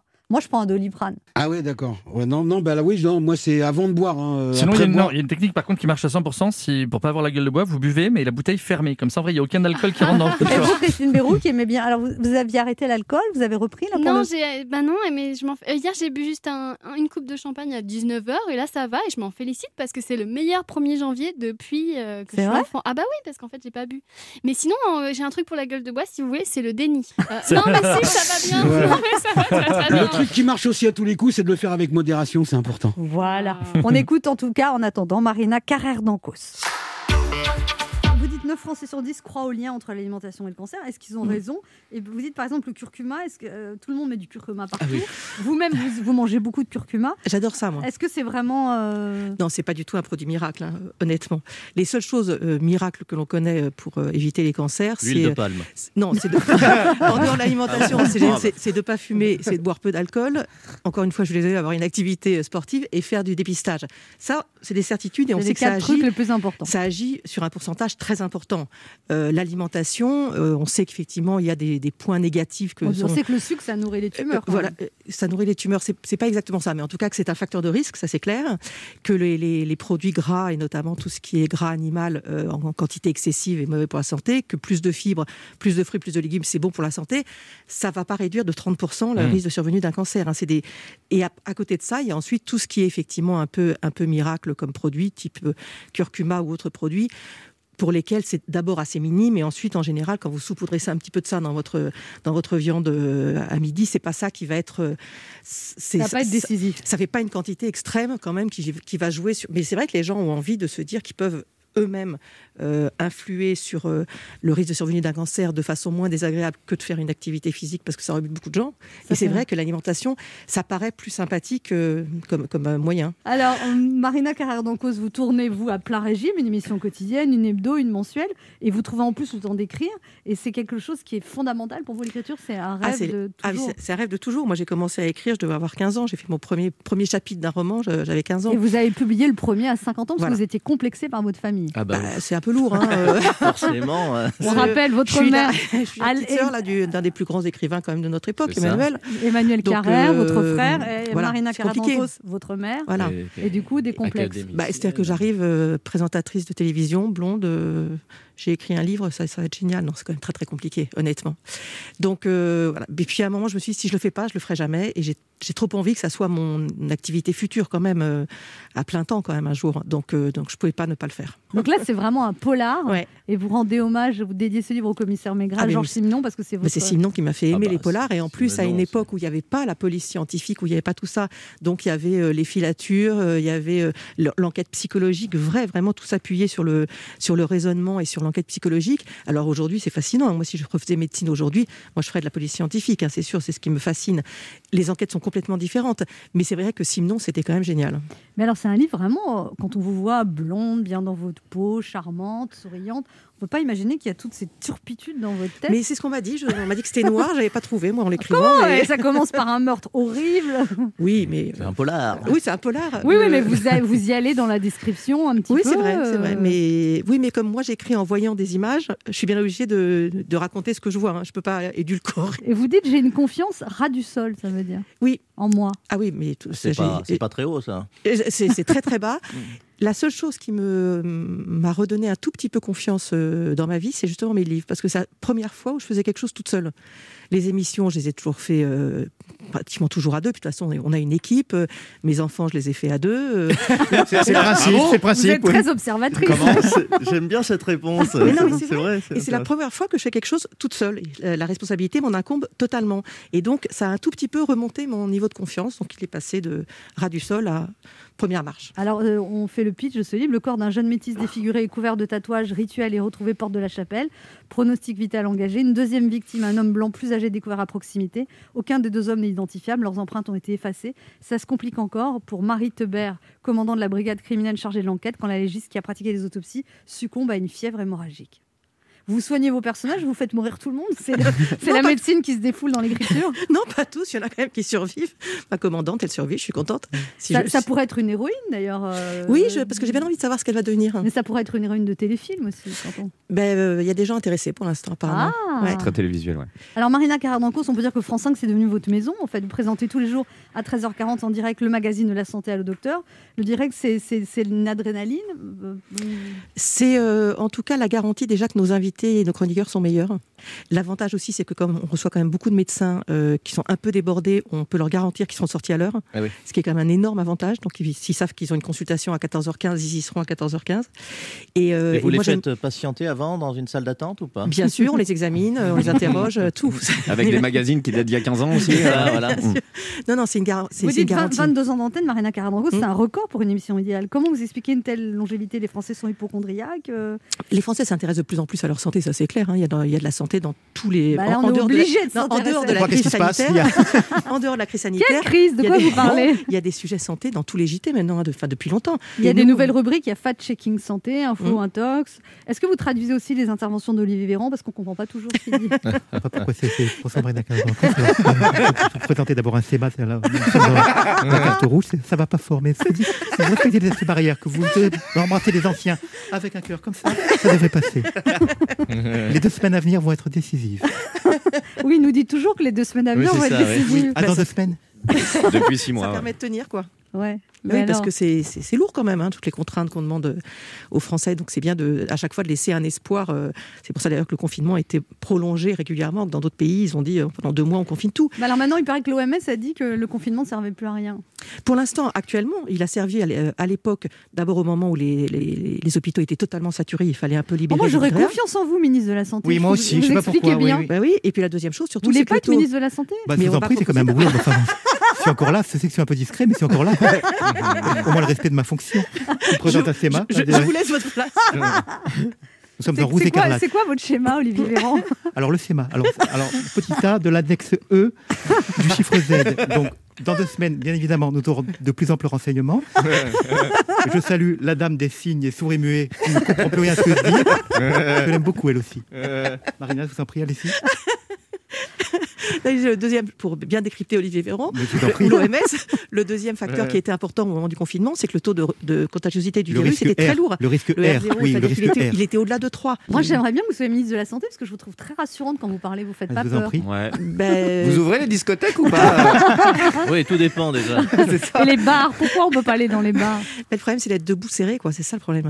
Ah. Ah, Les on adore cette position debout serré en Bah plus. oui, bien sûr, mais elle est un tout petit peu à risque, quoi. Oui, Et mais dans les transports en commun, on est debout Et on serré. garde son masque. Si la personne reste de dos. Mais vous buvez souvent des verres avec un masque, vous Très bien répondu. par Alors, vous avez longtemps fait équipe avec Michel Simès, Mhm. euh, à tel point que même les gens pensaient que vous étiez en couple. Mais non. Non, Ah non. bon? Bah non. Mais par contre, vous connaissez tout l'un de l'autre parce que 22 Ah bah ans oui. d'antenne. Oui, vous puis on voit toujours. hein, On Oui, mais vous connaissez ensemble. Donc, toute euh, sa vie, connaît toute la vôtre. À peu près. Il vous a quitté Et je- pour Adriana Carambeu. C'est compliqué. Et je ne dirai rien de plus. Mais c'est c'est fou quand même une complicité. C'est votre meilleur ami ou c'est juste un copain ou c'est un... Non, c'est un ami très très proche, mais surtout on était amis avant de faire de la télé. Donc à l'antenne, en fait, on a mis deux amis ensemble. On n'a pas créé quelque chose d'artificiel. Et quand vous avez proposé le projet au directeur de France 5, il a dit j'y crois pas du tout, mais allons-y. Oui. Euh, Jean Minot, qui était absolument euh, formidable. Ça, ça durait 7 minutes à l'époque, en l'émission, simplement. Il disait, mais on va pas faire 7 minutes de santé tous les jours, il n'y a pas assez de sujets. Mais Un il a dit, visionnaire celui-là. non, mais il a dit, je vous fais confiance, allez-y. Ah. C'était bien. Et, vous, et vous- et vous avez- et vous- vous- vous êtes heureuse? Ah mais c'est quand même absolument passionnant. Moi, je fais de la formation médicale continue. hein. J'apprends tous les jours quelque chose. C'est exceptionnel euh, quand on est médecin. Par contre, vous dites que vous pourriez plus exercer parce que vous avez perdu, ça fait 20 ans que vous exercez plus. oui, parce que. Et puis en plus, vous étiez euh, très anxieuse comme médecin, ça Bah oui, pas. je faisais vérifier tous mes diagnostics. Aucun intérêt. Ça, ça, ça, ça me mettrait pas en confiance, ça, en tant que patient. Mais en même Oh, vous en temps, avez pour en trois même jours. temps, douter, c'est mieux. hein. Ah bon? Ah oui, bah, les médecins qui affirment des choses euh, quand ils sont incapables de le faire, c'est quand même grave. hein. C'est un petit peu le problème actuel, Et non on embrasse Didier Raoult. Qu'est-ce que vous en pensez, Marina Carrère d'Encausse de Didier Raoult Bah, je pense que Mais- l'hydrochloroquine, c'est. Excusez-moi, je, Mais c'est je quand même. euh, bah, je- c'est ma position, quoi. Me caresser la barbe. Ouais, en fait, c'est vrai, j'ai remarqué. Et pas mal. toujours, C'est c'est euh, une masturbation de la barbe. Non, bah, déjà, je vous, je vous en- vous voulez que je parte? Je peux partir. Je peux partir. C'est quand même moi qui ai le savoir, non? On se retrouve dans un instant pour la suite de ce best-of du 1er janvier avec Marina Carrère d'Encausse. Ne bougez pas, on revient. Anne Romanoff sur Europe Ça fait du bien d'être avec vous sur Europe 1 ce 1er janvier avec Christine Mérou qui est très pimpante parce qu'elle n'a bu, elle n'a bu qu'une coupe de champagne Mais hier. c'est ça. Mickaël qui regarde, bon bah vous êtes moins pimpant, faut dire ce qu'il y a. On On sent, hein, vous n'êtes pas comme d'habitude. Ah, sans faire de jeu de mots, j'étais un peu noir hier soir. Et Sacha Judasco, vous avez été raisonnable. Moi, écoutez, ça va. J'ai Allez, passé, on a passé une soirée. Souhaitez euh, une bonne année à nos auditeurs. Bonne année les auditeurs. Merci d'être là. Vous êtes une des raisons qui ont fait que cette année c'était cool. Ça, c'est totalement vrai. Vraiment, cette émission a été mon rayon de soleil soleil de l'année dernière. Oh, c'est trop mignon. Et merci pour Bonne les messages année. que vous nous écrivez. et tout. Moi, je suis très Bonne année, les filles. Oh. C'est tout ce que j'ai à dire. C'est tout ce que j'ai à On dire. dirait Francky Vincent qui- Bonne année, les filles. Avant de se mettre à pleurer d'émotion, on va écouter le meilleur moment de l'émission avec Karine, euh, Karina. Avec, ouais, bah, moi j'ai un petit peu bu Eh aussi. ben, voilà, ouais. Avec. Marina Carrère d'Ancos. Ben H a des choses à vous dire, Marina Carrère d'Ancos. Oui, Marina Carrère d'Ancos, euh, je vous l'avoue, je vous ai euh, énormément regardé l'après-midi entre mes 19 et mes 22 ans, une sorte de, euh, de bac plus 3 magazine de la santé me permettant d'apprendre plein de choses sur la santé et le sexe, hein, mais la santé quand même, mais surtout le sexe. hein, mais ça m'a permis également de mieux vivre mon chômage de l'époque et pour tout ça, merci Marina. Vous êtes un médecin que l'on peut voir quotidiennement à la télévision. Il y a huit mois, vous étiez une quasi-exception. Aujourd'hui, vous êtes juste l'une des plus connues, hein, euh, finalement. Hein, il y a encore un an, à la télé, niveau médical, on avait vous, Marina Cardancos, on avait Michel Simès et puis finalement Doc Gynéco, c'est tout.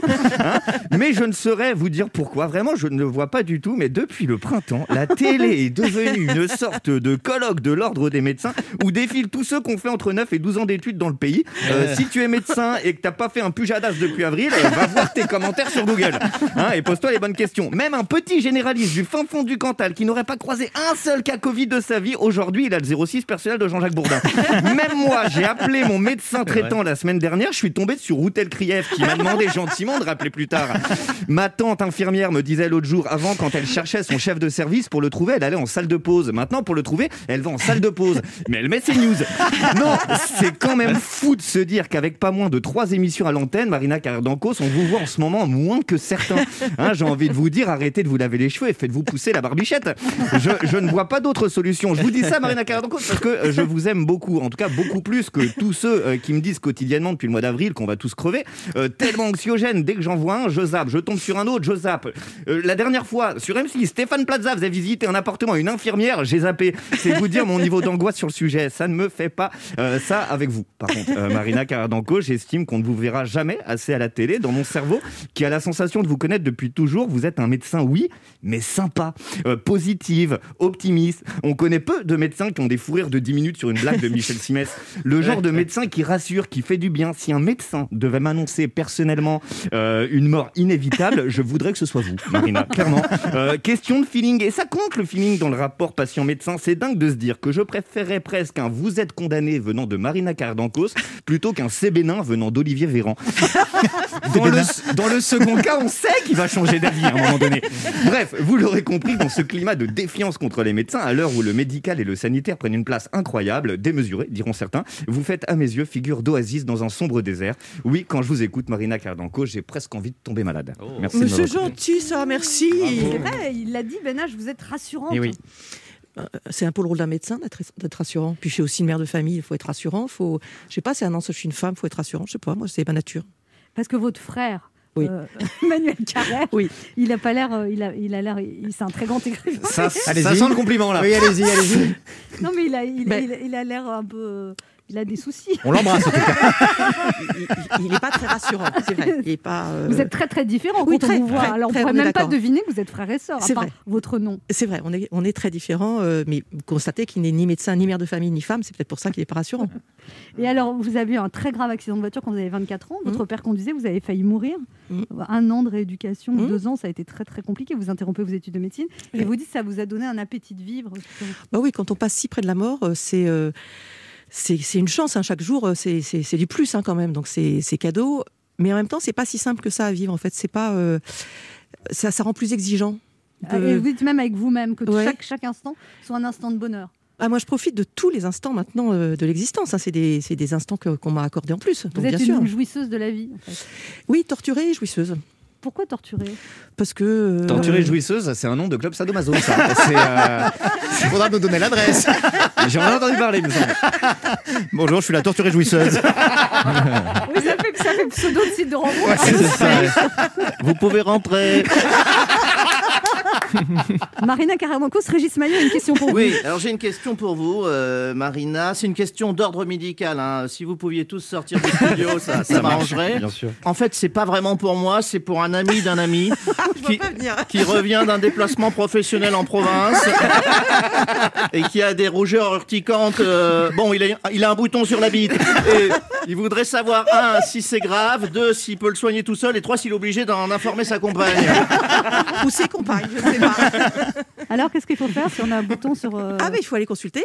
Ça peut être délicat, mais euh, ça dépend des relations qu'on a avec son médecin traitant. D'accord, bah, je transmets Voilà. à Ben H. Laurent Barra, vous avez une question pour alors moi, Karamonkos Ça sera plus d'ordre médical, bien évidemment. Je suis hypochondriaque de la bande. hein. Euh, entre le jovial Olivier Véran, qu'on a pu entendre tout à l'heure, les contradictions des épidémiologistes youtubeurs qui nous prédisent tout et n'importe quoi, est-ce que vous pouvez me donner juste une bonne nouvelle pour l'avenir, s'il vous plaît? Oui, que je trouve qu'on on gère bien la crise dans notre pays. Non, une autre, une autre. Bon, que quand le vaccin sera là, la crise sera derrière nous. Ben H, une question pour vous, Marina Karamonkos. Oui, alors simplement une question au docteur que, que vous êtes. On a appris qu'en 2021, la France allait tester le cannabis pour raison médicale. Et pour savoir si je peux vous demander une ordonnance. Euh, Il est temps hein, qu'on le fasse, ce cannabis médical. C'est vraiment euh, hallucinant qu'on ait autant différé que la plupart des pays européens l'utilisent et que nous, on sur des continue maladies à... comme Parkinson, la sclérose en plaques. Bien etc. sûr, les cancers, euh, Ouais. quand les médicaments ne marchent plus, c'est quand même un traitement qui marche bien. Aujourd'hui, les patients sont obligés, de, en général, de demander à leurs petits-enfants d'aller leur acheter du hash et ils fument, ce qui est un risque pour les poumons, donc ça n'a quand même aucun intérêt, alors que les formes qui sont utilisées dans le cannabis médical ne présentent pas d'effets secondaires. des injections? Il y a des tisanes, il y a des huiles, il y a différentes choses. Il a tout essayé, lui. Ah bah, il n'a pas de maladie grave. c'est le c'est roi de la tisane. Non, non, mais c'est, euh, c'est un scandale- c'est un scandale Je suis qu'on le soit aussi en zéro. En retard, en retard et, et prudent sur cette question qui est vraiment personne utilisant du cannabis médical ne va se mettre à l'héroïne le lendemain. Il faut arrêter les bêtises. Europe 1 et les midi, tout de suite, les titres d'Europe Midi. Un nouvel an atypique, évidemment, pour nombre d'entre vous. C'était euh, en petit comité avec des gestes barrières qu'on a tous tenté de, respecter. Pour d'autres, vous allez l'entendre dans le journal de midi 30, on était bien loin des préoccupations sanitaires. Dès le début du journal, nous serons en Bretagne, au sud de Rennes, où 2000 personnes se sont réunies dans des hangars désaffectés. La gendarmerie est intervenue. Trois gendarmes ont été blessés, une voiture de gendarmerie incendiée. Et puis avec euh, Guillaume Bier, hein, on va voir que cette fête clandestine n'est pas la seule de ce genre avoir eu lieu cette nuit. Le 1er janvier, ce sont comme chaque année des changements dans nos vies quotidiennes. On va vous détailler tout ça à midi et demi avec Olivier Samin, mais sachez notamment que la réforme de l'aide au logement va entrer en vigueur. Le montant de l'aide sera désormais calculé en fonction des revenus actuels du bénéficiaire. 2021, ce sera aussi euh, l'année de l'allongement du congé paternité. La taxe d'habitation va continuer de baisser, tout comme l'impôt sur la production. Hausse en revanche des tarifs du gaz. Et puis autre changement dont on va beaucoup parler, le fameux Brexit. Ça y est, il est enfin effectif depuis minuit. On sera à Calais, hein, cette ville au bord de la Manche qui est historiquement, culturellement, commercialement euh, tournée vers l'Angleterre. Et puis on parlera vaccin parce que ça y est, Emmanuel Macron veut que tout ça accélère et puis on va bouger la danse à Vienne avec le concert du Nouvel An traditionnel et puis du sport parce que l'année 2021 vous l'entendrez s'annonce très chargée enfin mon invité on va essayer de philosopher après une année difficile Claire Marin philosophe qui sera donc avec nous en studio on vous raconte ce monde qui change et qui continue de changer en 2021 à tout à l'heure Merci. On vous retrouve à 12h30. Europe 1. Écoutez le monde changer. Anne Romanoff sur Europe Ça fait du bien d'être avec vous sur Europe 1 pour ce 1er janvier, ce best-of. On va tout de suite écouter les meilleurs moments de l'émission avec Maxime Chatham. Vous avez écrit au président de la République sur Twitter Oui, Monsieur le oh, Président. euh, c'est aussi symbolique que la démarche de ne pas ouvrir les librairies, c'est-à-dire que je l'interpelle en me doutant bien qu'il n'aura pas le message, ou que même s'il y avait écho de tout ce qui se passe. Est-ce que vous l'avez comme- Président comme un thriller En cette heure de repli forcé, probablement très nécessaire sur soi, chez soi, alors que les Français vont avoir un peu de temps, et tandis que nos valeurs que vous défendez si souvent sont menacées par l'obscurantisme. Pourquoi fermer l'accès à la culture Le symbole, particulièrement pour la France, autrefois pays des Lumières, pour vous, qui vouliez être président des livres, est incompréhensible. Et au-delà, fait le jeu des gros groupes de VPC, souvent étrangers, au détriment de nos libraires déjà en difficulté. Nous devrions nous enrichir des pages des livres et nous appauvrissons, nous appauvrissons de notre incompréhension avec nos colères. Donc, tout ça, c'est des tweets. hein. Donc, plutôt que d'aider les libraires à survivre, mesures barrières précises, mais libraires indépendants ouverts, on ferme tout et on laisse tout au gros site de VPC.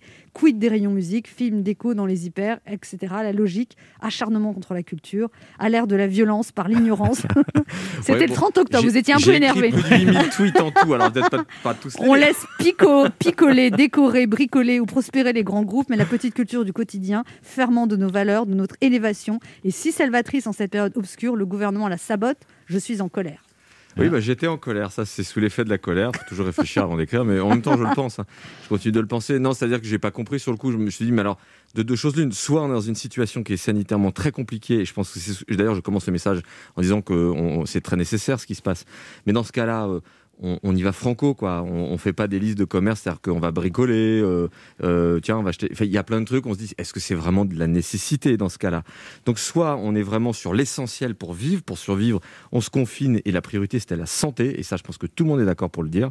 Soit on dit, bon, bah non, c'est un entre-deux, et dans, dans l'entre-deux, ne pas inclure la culture, c'est là qu'il y a un problème. Mais Rosine Bachelot a déclaré que les- les- le virus restait 6 heures sur les surfaces et donc 6 heures sur les livres et que si les gens tripotaient les livres, ils allaient attraper le virus. Oui, il faut pas tripoter. Oui, oui, oui, Elle a dit ça chez Ruquier, vous Oui, n'avez bah, pas ne vu tripotons dans ce cas-là pas. euh, Enfin, je, je vais pas faire la liste parce qu'encore une fois, j'ai pas envie qu'on ferme des commerces euh, en réponse à, à- à cette euh, à cette colère. Hein, c'est pas l'idée. Mais il y a quand même tout un tas de, de commerçants, on, on, on comprend pas trop. Donc, ou plutôt si on comprend, mais encore une fois, ce n'est pas exclure, c'est inclure. J'aurais aimé qu'on inclue euh, aussi la culture, les livres dans cette liste-là parce que En plus, vous avez été libraire, vous. mais oui, et pour le coup, je connais beaucoup de libraires et en fait, j'étais en colère parce que quand ils ont annoncé ça, moi derrière, j'ai reçu des flopées de, de, de- de messages de libraires qui me disaient Mais je t'en supplie, fais quelque chose, dis quelque chose. Nous, on, on s'en fout, on ne nous écoute pas, personne ne nous connaît. Essaye de faire quelque chose à ta mesure. Si tu connais les politiciens, euh, en gros, appelle l'Élysée. quoi. j'ai pas le numéro de, de- direct du, du président de la République. Mais, euh, donc, ouais, j'étais en colère. Et puis, j'étais en colère aussi pour les auteurs. Parce que moi, encore une fois, euh, c'est pas très grave, j'en ai vendu plein, comme vous l'avez dit tout à l'heure. Donc, euh, je vais m'en remettre, en fait, financièrement, tout va bien. Euh, c'est la déception que le livre touche pas son public, mais enfin, c'est pas très grave, il y en aura un autre, et puis voilà. Mais en revanche, pour 99% des auteurs, la sortie de leur livre, c'est un, deux, trois ans de travail. Eux, c'est essentiel que leur livre soit vu en librairie, en hyper, euh, partout. Parce que, en fait, les gens viennent acheter, par exemple, Chatham, et mais ils pensent pas aller acheter euh, le dernier bouquin ou le nouveau bouquin de un tel que personne connaît parce qu'il passe pas dans les médias. Et c'est parce qu'ils vont acheter le Chatham qu'ils vont voir le livre à côté, ils vont dire tiens, ça a l'air sympa, et qu'ils vont l'acheter. Et tous ces auteurs-là ne vivent que parce que, en fait, on vient en librairie, on voit les bouquins des auteurs connus et qu'on repart avec souvent deux livres. Et pour eux, c'est dra- c'est dramatique. La situation, elle est catastrophique. C'est un à deux ans de leur vie qu'on vient de balayer d'un coup. Ah, j'ai plombé l'ambiance. Comment s'appelle l'émission, Maxime Chatham euh, voilà, vous me posez une colle. Ah, vous avez vu, ça fait du bien. hein. Alors, l'illusion, c'est le titre de votre nouveau livre. Donc, le décor de l'histoire, c'est une petite station de ski dans les Alpes sans aucun client. Votre livre aurait pu s'appeler Le confinement? L'illusion, Il ça pourrait pu, être ouais. aussi le titre de pas mal d'allocutions du gouvernement. c'est pas faux. Et vous, alors, vous dédiez ce, ce livre à votre épouse, Maxime Chatham. Vous dites à ma femme, Faustine, qui m'a permis de faire la distinction entre l'illusion et le bonheur. Oh. Mais je me demande si vous n'êtes pas heureux en amour, là. Mais non, bah, je ne lui dédierais pas s'il fallait l'interpréter d'une façon négative, au contraire. Et vous pouvez nous apprendre, nous, à faire la distinction entre l'illusion et le bonheur? C'est pas Oui. pour moi, c'est pour une amie. Mais non, mais vous savez, dans la vie, parfois, on a la chance de faire des rencontres qui vont, qui vont nous montrer qu'on pensait quelque chose et on se contentait de ce qu'on avait. euh, Et je parle pas nécessairement d'amour, je parle de, de- dans des tas de domaines. Et puis d'un coup, cette rencontre vous ouvre des perspectives, vous ouvre le regard sur d'autres possibilités et, et quelque part vous enrichit, vous fait passer au, à l'étape d'après quelque part.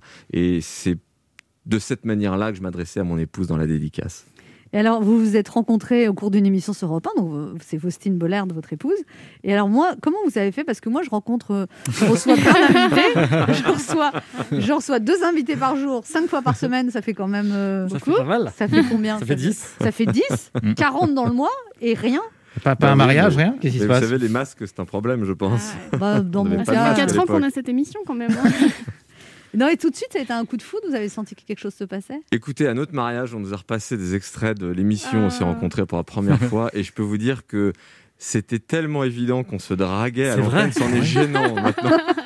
Tous les deux, quoi. C'était mutuel. Ah ouais, je pense, ouais, ouais, ouais, on, se, on faisait du rentre-dedans à l'antenne, c'est-à-dire qu'elle rigolait à mes blagues nulles, et euh, je pense que j'avais un, un sourire extatique à chacun des mots, on pouvait l'entendre. Et, et alors, euh, Euh, il vous êtes, elle vous a changé parce que vous étiez très mal habillé, vous pesiez 30 kilos de plus, tout ça. C'est tout. Elle, elle est tombée amoureuse de vous avec 30 kilos de plus et mal habillée. Ouais, bah ouais, comme quoi, hein, parfois. Elle a misé sur l'avenir. ouais, c'est ça. Non, mais en fait, ça Elle a su déce- déceler votre potentiel. derrière. Bah, J'imagine. Il paraît qu'elle est, elle est remontée à son bureau après émission. Elle a dit oh, Ce type-là, tu, tu lui changes son look, euh, désuet, et il perd un peu de poids, et c'est l'homme parfait. C'est ce qu'elle aurait dit. Bah écoutez, euh, quelques années plus tard, euh, on est toujours mariés, donc je pense qu'elle le pensait vraiment. C'est une belle histoire. Alors, alors, on va parler d'autres livres, Maxime Chatham, avec l'illusion, vous nous emmenez à Val-Quarios, une petite station de sport d'hiver, donc ça n'existe pas, hein, Val-Quarios. C'est une création. Ça existe dans ma tête et dans celle des lecteurs maintenant. Alors, il y a Hugo, qui est acteur et écrivain raté, qui vient de se faire larguer par sa compagne et qui rejoint une équipe de saisonniers. euh, voilà, il remet en état le site, le site avant les premiers flocons. Alors, la station de ski, on peut dire que c'est le personnage principal de votre livre et que c'est très inspiré par Stephen King. Et vous dites que vous aviez ce livre depuis longtemps dans la tête et vous n'osiez pas le faire parce que vous aviez peur qu'on vous dise que, que ça copiait de Shining ou que- et que vous admirez énormément Stephen King? Oui, bah, c'est forcément difficile de passer après Shining. En plus, il y a le Shining de King qui est un super roman, mais il y a le Shining de Kubrick. Alors là, comment vous dire? Euh, Dès qu'on parle d'un lieu isolé dans la montagne avec une intrigue euh, qui peut faire peur, on, a forcément ces références en tête. Et c'est ce qui, moi, m'a bloqué pendant des années. Parce que l'histoire, ça fait des années que je l'ai en tête. Mais je n'osais pas aller dans cette direction à cause de Shining. Et puis, je me suis lâché petit à petit. euh, euh, ça m'a fait du bien. Il y a deux ans, j'ai écrit un bouquin qui s'appelle Le Signal, qui était vraiment. Euh, un peu mon hommage à Stephen King et aussi le moyen pour moi de, de, de montrer que je pouvais m'amuser sans que, sans que j'ai le sentiment de copier avec mes créations, mes idées. Et puis ça m'a fait du bien parce que du coup j'ai j'ai pu me, me lâcher sur l'illusion en me disant finalement c'est ma vision à moi d'une histoire en huis clos à la montagne. Et euh, ça finit pas nécessairement toujours bien ces histoires-là, mais c'est pas grave, il n'y a pas que le Shining de, de King pour les raconter. Et Maxime Chatham, un roman d'amour, un truc à l'eau de rose pour changer, ça vous, ça vous a jamais tenté?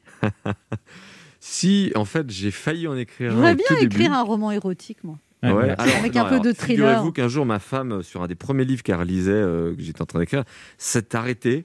Elle m'a regardé, elle m'a fait Tu rigoles ou quoi? Ça fait 350 pages qu'on attend que ces deux-là s'embrassent et, et tu me fais une scène de cul qui dure deux lignes. Mais tu rigoles ou quoi? Tu veux m'en faire deux pages Donc elle m'a fait changer mon écriture dans, dans- dans les scènes, on va dire les scènes d'amour notamment, euh, et les romances. Elle vous a euh, permis d'aller plus loin. Exactement. Ouais, ouais, surtout de me lâcher un peu en fait. Alors, je vous présente quelqu'un, ces histoires d'amour, elles tournent souvent au film d'horreur. Voici Christine Mérou qui a des choses à vous dire, Maxime Chatham. Bonjour Maxime Chatham. Tiens, c'est marrant, quand on dit votre nom, il y a un bruit d'éclair. Maxime Chatham Ah, c'est dingue. Ce qui marche pas avec tout le monde, regardez, Sacha Judasco Euh, Pas du tout Tellement le même, méchant. euh, le même univers, ouais, bah, un peu partout. Alors, euh, Maxime Chatham, voici euh, le pitch de roman. Bienvenue à Valcarios, une jolie petite station familiale où la mort rôde avec la gourmandise d'une tempête d'été. Ça donne envie, enfin ça donne envie sur une quatrième de couverture, pas sur TripAdvisor, mais un thriller qui se passe dans une station de ski. Moi au début j'étais en confiance parce que j'ai ma première étoile, mais euh, j'ai dû marquer des pauses parce que comment dire, vous êtes un grand malade, euh, Maxime Chatham. Alors bien sûr, gros clin d'œil à Shining dont vous parlez d'ailleurs dans le livre, comme ça c'est fait. Alors vous savez Shining avec les deux jumelles qui disent viens jouer avec nous Dani. C'est à quoi Dani répond non merci bien c'est 335 euros d'amende. Enfin je sais pas ça fait longtemps que j'ai pas vu le film. Euh, alors Stephen King, c'est un de, de vos maîtres. Stephen King qui a écrit un roman qui porte mon prénom quand même, euh, Christine, et comme vous je lui rends hommage, mais à ma façon, en faisant peur euh, aux hommes euh, principalement. Mais je le remercie parce qu'il donne à mon prénom un côté un petit peu punk, alors que Christine d'ordinaire ça fait plutôt mais revenons, revenons à vous, Maxime Chatham. Ça doit être bizarre euh, d'être votre enfant. Euh, surtout pendant le confinement, les devoirs à la maison, ça a dû être quelque chose. Alors 6 moins 1, c'est quand même pas compliqué. Il y a 6 personnes dans une salle. Il y en a un qui découpe l'autre à la machette. Il en reste combien? Attends, on va simplifier. J'ai deux bras. Si un méchant monsieur débarque par la fenêtre et mon copain avec une tronçonneuse, il m'en reste combien? Pourquoi tu pleures? Mais même d'être votre femme, ça doit être bizarre quand même. Vous lui dites, chérie, je mets un petit peu de musique ça swing, tu trouves pas? Mais enfin, Maxime, c'est la Saint-Valentin. Voilà. Ça doit même être complexe parfois d'être votre ami. Par exemple, hier, je mangeais avec Anne Romanoff à la cantine. Vraie histoire, vraie Ouais. histoire. Il y avait un écran avec BFM qui résumait le procès de Jonathan Daval. Anne Romanoff a alors eu cette réflexion digne des plus grands criminologues. Je cite Ah là là, c'est fou quand même. Fin de citation. et je me disais, et je me disais, si Maxime Chatham était avec nous, il dirait devant le résumé du procès de Jonathan Daval.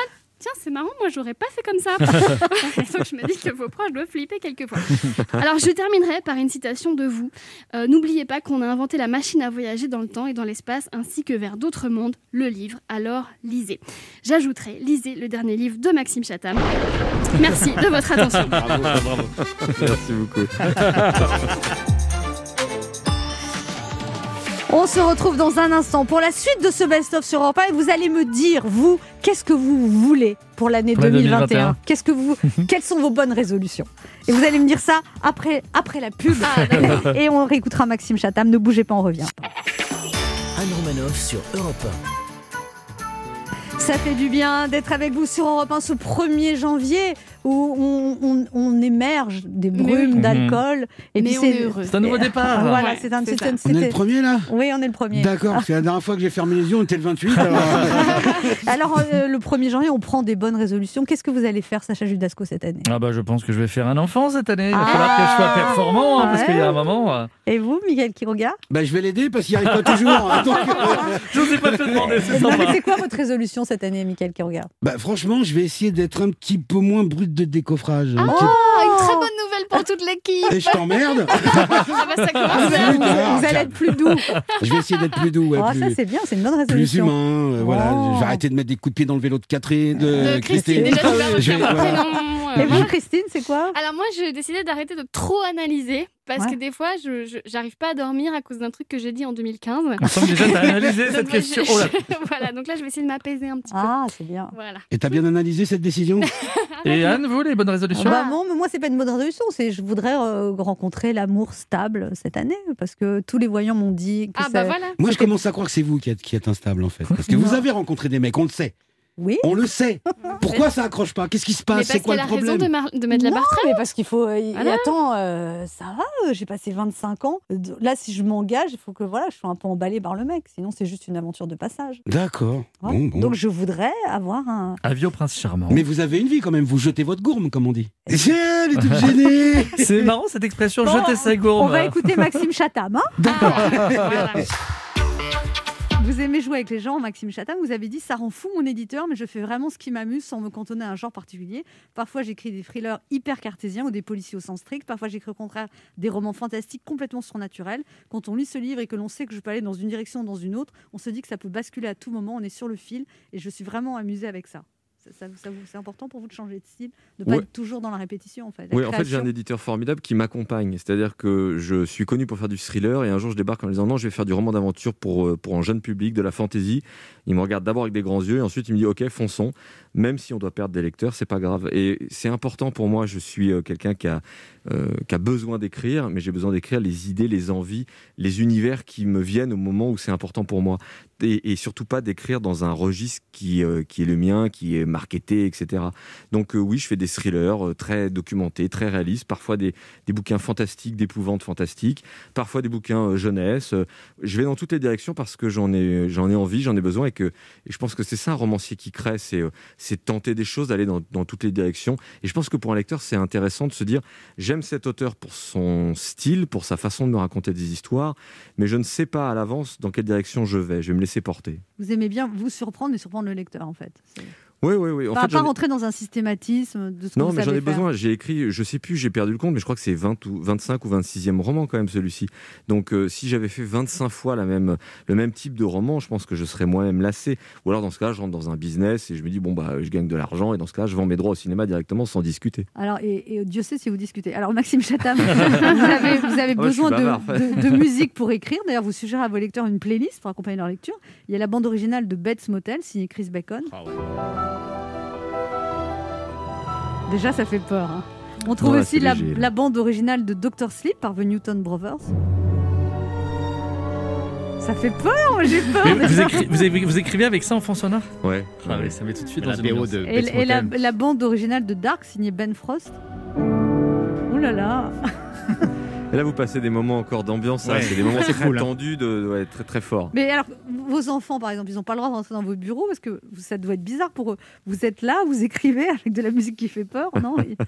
Alors ça dépend. Euh, globalement, dans la journée, je suis, euh, je suis tranquille dans mon bureau, je bosse dans mon coin et je mets de la musique très très fort pour que, en gros, c'est une sorte de message. N'approchez pas. et, euh, et puis c'est aussi un moyen pour moi de, De vous déconnecter, en ouais, fait. de couper de la réalité. C'est-à-dire qu'il y a, il y a le monde, il y a moi et il y a la musique entre nous. Et ça, c'est pas mal, ça, ça aide, je trouve. Donc d'où l'importance de sélectionner les bonnes musiques. Après, mes enfants aiment bien venir me rejoindre dans le bureau, mais euh, globalement, ils sont habitués. Mon bureau, il est plein de. Il y a une momie euh, égyptienne, il y a un loup-garou, il y a des, des crânes partout. Donc, mais ils sont habitués à cette ambiance-là, donc euh, ça leur fait pas, pas vraiment peur. Par contre, quand ils débarquent avec un copain qui est pas prévenu, en général, le- les parents appellent le soir même en disant plus jamais vous reverrez mon moi. C'est vrai C'est vrai Oui, mais, mais en fait, ils ont grandi comme ça. C'est-à-dire qu'au bout d'un moment, moi, je me rendais même plus compte parce que j'étais dans ce truc-là. Je vais donner une anecdote. Euh, Un, un jour, une, une très gentille lectrice m'offre un, un- un petit diable euh, tricoté euh, et euh, je le ramène à la maison. Et mon fils, qui était tout jeune à l'époque, tombe dessus, le prend comme un doudou. Oui. Euh, C'était son doudou. Et moi, pour rigoler, je dis bah, c'est Satan. Tu veux vraiment avoir Satan pour doudou? Et donc, il l'appelait Satan. Bon, bah, c'est mignon, c'est à la maison, c'est comme ça. Sauf qu'un jour, à la crèche, ils m'appellent, ils me font signe, ils me font dites-moi, il y a un problème, votre fils toute la journée a réclamé Satan. Voilà, c'est comme ça chez les Chatham. Alors, on a imaginé, euh, Maxime Chatham, on, on va démarrer, on a écrit chacun un début de roman qui, qui- policier qui fait peur. Et Enfin, plutôt, un- on a écrit chacun un début d'une histoire qui fait peur et vous allez devoir la continuer, d'accord? Je crains le pire. Et choisir la meilleure, en aussi. fait, aussi, évidemment. Qui veut commencer? Ah bah, allez-y. Allez, Laurent Barra. Très bien, pas de musique d'ambiance, j'ai préféré faire sobre. Sacha et sa copine forment un couple solide. Pas une dispute, complice et sexuellement épanoui. Tout un ensemble parfait. Et quand un jeudi soir, Emmanuel Macron prit la parole. Mes chers compatriotes, nous allons reconfiner la France. Placé en chômage partiel, assommé par des programmes télé anxiogènes. Oui, bonjour, c'est Pascal Pro. Nous allons revenir sur l'affaire Daval. Sacha se relâche, une main dans le caleçon, l'autre dans un paquet de tucs. Il n'est plus du tout le prince charmant qu'elle a aimé. Un soir, alors qu'elle l'entend se racler la gorge dans la salle de bain, elle aperçoit devant elle une batte de baseball. Que va-t-elle faire? Moi, j'ai surtout envie de jouer sur le, le- pas confondre les deux mains. Je pense qu'il y a un truc à faire entre la main dans le caleçon et la main sur le paquet de tucs. Il y a, il y a un truc. Je pense que le twist de l'histoire, il est là. D'accord. Je l'avais pas vu comme ça, mais bon. À moi. Sophie McCoy avait du mal à s'endormir. Elle regarda l'homme qu'elle avait ramené chez elle. Il avait un corps chaud et musclé, mais elle aurait dû lui demander d'enlever son masque avant de lui proposer de monter chez elle. Le haut du visage était pas mal, le bas beaucoup moins. L'homme avait des dents grises. William ou Alfred ne se souvenait plus de son prénom. Il ronflait paisiblement. Sophie McCoy détestait les hommes qui ronflent. Elle prit le portable de l'homme sur la table de nuit. Cet imbécile n'avait pas mis de code. Sophie McCoy commença à fouiller et ce qu'elle découvrit la terrifia. C'est alors que l'homme se mit à gémir dans son sommeil. Non, non. C'est autobiographique cette histoire C'est vous, Sophie McCoy C'est votre petit surnom sur Tinder C'est comme ça qu'il faut qu'on vous appelle hein Allô, Sophie McCoy Non, mais je me suis laissée aller. Un petit côté écossais, très bien. Alors? Écoutez, déjà, j'ai envie de vous demander d'où vous vient l'inspiration du nom Sophie McCoy. Ça. Je voulais prendre un nom américain. Ça, c'est très fort. Il n'y a, pas de Sophie. Eh bien, Aux États-Unis, c'est ça Mais si, pourquoi pas, mais je sais pas, c'était étrange. Je pense que c'est tout ce qu'on va retenir de cette histoire. Je pense que dans le téléphone, elle découvre l'histoire qui vient d'être racontée juste après. Ah, Sacha Judasco. Sacrée Sophie McCoy. Histoire qui fait très très peur, attention. Mais une petite musique, vas-y, qui fait peur. Sacha, bel homme charismatique d'une quarantaine d'années. C'est moi, parce que je sens que vous aviez un doute. est en couple avec une fille, c'est elle. Cherchez pas, elle est pas là. Un soir de confinement, alors que tout se passe pour le mieux, elle est prise de nausée. Elle va aux toilettes, puis revient car cela va mieux. Quelque temps plus tard, elle a des maux de ventre. Elle part s'allonger, puis revient car cela va mieux. Une fois revenue, elle a des envies de fraises. Je lui ai dit que je la trouve bizarre. Elle fonce dans la salle de bain sans fermer. Oh, alors là, là, tout de suite, là, pour le coup, j'ai une vraie idée qui vient. Elle va s'enfermer pour cracher un flot de bile noire qui dégouline sur le parquet et qui forme petit à petit des mots, car l'inspiration était telle, elle l'habitait, elle la hantait, qu'elle devait la recracher au sens physique du terme. Je ne ferai McCoy, plus jamais ma grossesse de la même façon. Mon Dieu, quelle horreur Mais votre femme est enceinte? Non, mais c'est un truc qui me ferait peur. Arrêtez de dire ça. Si vous n'accueillez pas psychiquement cet enfant avant qu'il arrive. Il va pas venir Oui. C'était un, conseil de Sophie McCoy. Christine Méro, un début de, de livre qui fait peur. C'est un jeudi soir comme un autre. Jean-Jacques est installé devant sa télé quand tout d'un coup il entend Pas de panique, c'est sa femme Sophie McCoy qui vient de découvrir le montant de son découvert après le Black Friday. Une chose encore plus grave l'attend. Jean Castex va prendre la parole. Ouais. Après plusieurs minutes de blabla, soudain il annonce que Le prochain roman de Maxime Chatham ne sera pas disponible car nous allons fermer les librairies. Ah, on a un auditeur qui a une question pour vous, Maxime Chatham. C'est Gabriel, 44 ans, qui habite en Seine-Saint-Denis. Bonjour Gabriel. Bonjour Anne, bonjour à toute l'équipe. Bonjour. Gabriel. Alors Gabriel, vous avez une question pour Maxime Chatham? Alors moi j'ai lu Autre Monde et j'espère qu'un jour elle sera adaptée en série. Est-ce qu'il croit un jour que ce sera possible? Est-ce que vous avez 250 millions de dollars à mettre sur la table et On peut en discuter. Moi non. C'est à peu près le budget qu'il faudrait pour faire euh, l'adaptation en, en série télé de la saga Autre Monde. On précise quand même pour les auditeurs, il y a sept tomes, euh, dont certains sont gros de, de 500 ou 600 pages, avec beaucoup d'effets spéciaux, donc ce serait très compliqué. Non, et surtout, si ça devait se faire, j'aimerais que ça se fasse en respectant euh, les thèmes du roman, y compris cette espèce d'opposition parfois un peu dure qu'il peut y avoir entre les adultes et les enfants. Ça, c'est important, mais c'est très compliqué de trouver des chaînes de télé qui sont prêtes à aller dans cette direction. Euh, Vous êtes vraiment un grand fan, Gabriel. Vous avez lu tout Ah, Maxime j'ai- Chatham. moi, j'ai tout lu, tout lu et mon préféré c'est que ta, que ta volonté soit faite. Ah bah merci Gabriel, c'est gentil. Et le dernier, L'illusion, vous l'avez lu ou pas? Ah ben je, l'ai- je, je suis en train de le lire, j'adorerais avoir une étiquette de Maxime, Ah mais je l'ai je déjà, je suis en train de le lire. Vous allez voir, c'est incroyable à la fin quand on découvre. On va vous faire une petite dédicace pour vous, d'accord, Gabriel? Je vous le ferai avec le sang de Sophie McCoy. C'est déjà la fin de ce best-of non On sera de retour dès demain à 11h pour un nouveau best-of Oui Et bien en attendant, décuvez bien. Et puis tous les auditeurs, on vous souhaite malgré tout une très belle année Excellent. 2020. On vous embrasse très fort. Et du courage, parce qu'il faudra du courage cette Oui. année. Voilà. Allez, la pêche